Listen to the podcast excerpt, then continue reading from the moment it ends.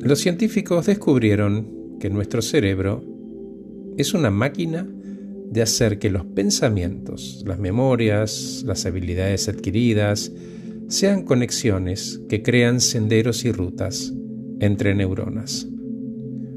En este momento, por ejemplo, estás conectando lo que escuchás con experiencias y aprendizajes que estaban en tu cerebro, que dan, sentido a la nueva información. Vas comparando, vas entendiendo.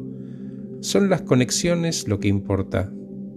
Se llama sinapsis. Cada vez que hacemos o aprendemos algo nuevo, las conexiones de las neuronas cambian. Si fuera un jardín, imagínate que habría como senderos, como caminitos, que recorremos todo el tiempo ida y vuelta. Esos caminitos son tus hábitos, tu manera de hacer, de pensar y de sentir. Y en esos caminos frecuentados, el cerebro está cómodo porque hay previsibilidad, sabe lo que viene y conforme los recorre, lo hace más y más rápido, transformando esos senderos en rutas o directamente en autopistas.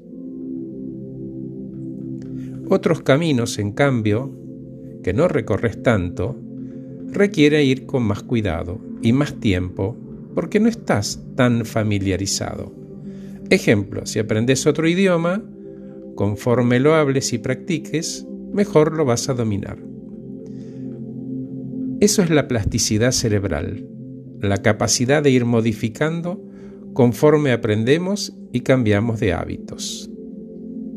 Si aprendiste a tocar el piano y sentiste una emoción distinta respecto de un estímulo, ya experimentaste lo que es la plasticidad. Con la atención puesta en aquello que querés cambiar y repitiendo el hábito podés recablear tu cerebro. Algunos hábitos se arraigan con tal profundidad que el cerebro los lleva adelante sin pensar, como respirar, por ejemplo.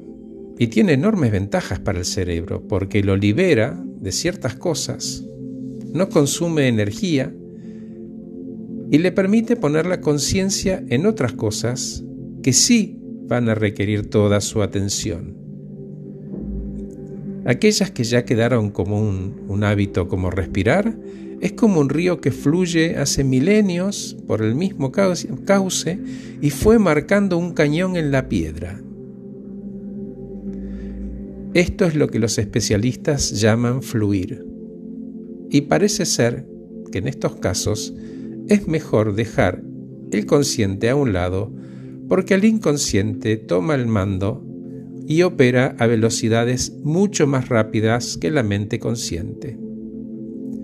Se sabe que son necesarios 21 días para cambiar un hábito y puede convertirse en un protocolo de actuación rutinario y te ayude todos los días.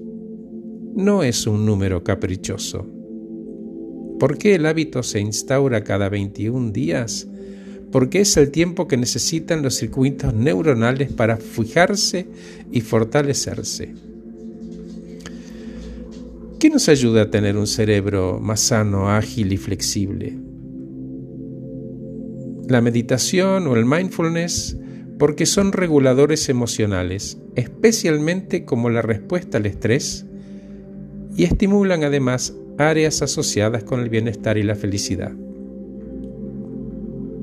Otra cosa es dormir bien. Un individuo de 85 años durmió casi 27 y durante ese tiempo se restauraron tejidos y se estabilizó la memoria en otras cosas. Una siesta de una hora, por ejemplo, mejora el desempeño en un 54%. Hacer ejercicio físico el ejercicio todo, especialmente el aeróbico, se asocia con la mejora de la memoria y la velocidad del pensamiento. Por último, practicar habilidades y conocimiento que generen nuevas conexiones, como estudiar, aprender otro idioma o hacer sudokus, ejercicios matemáticos o crucigramas. Gracias por escucharme, soy Horacio Velotti acabo de regalarte este podcast titulado Todos podemos ser escultores de nuestro cerebro si elegimos hacerlo.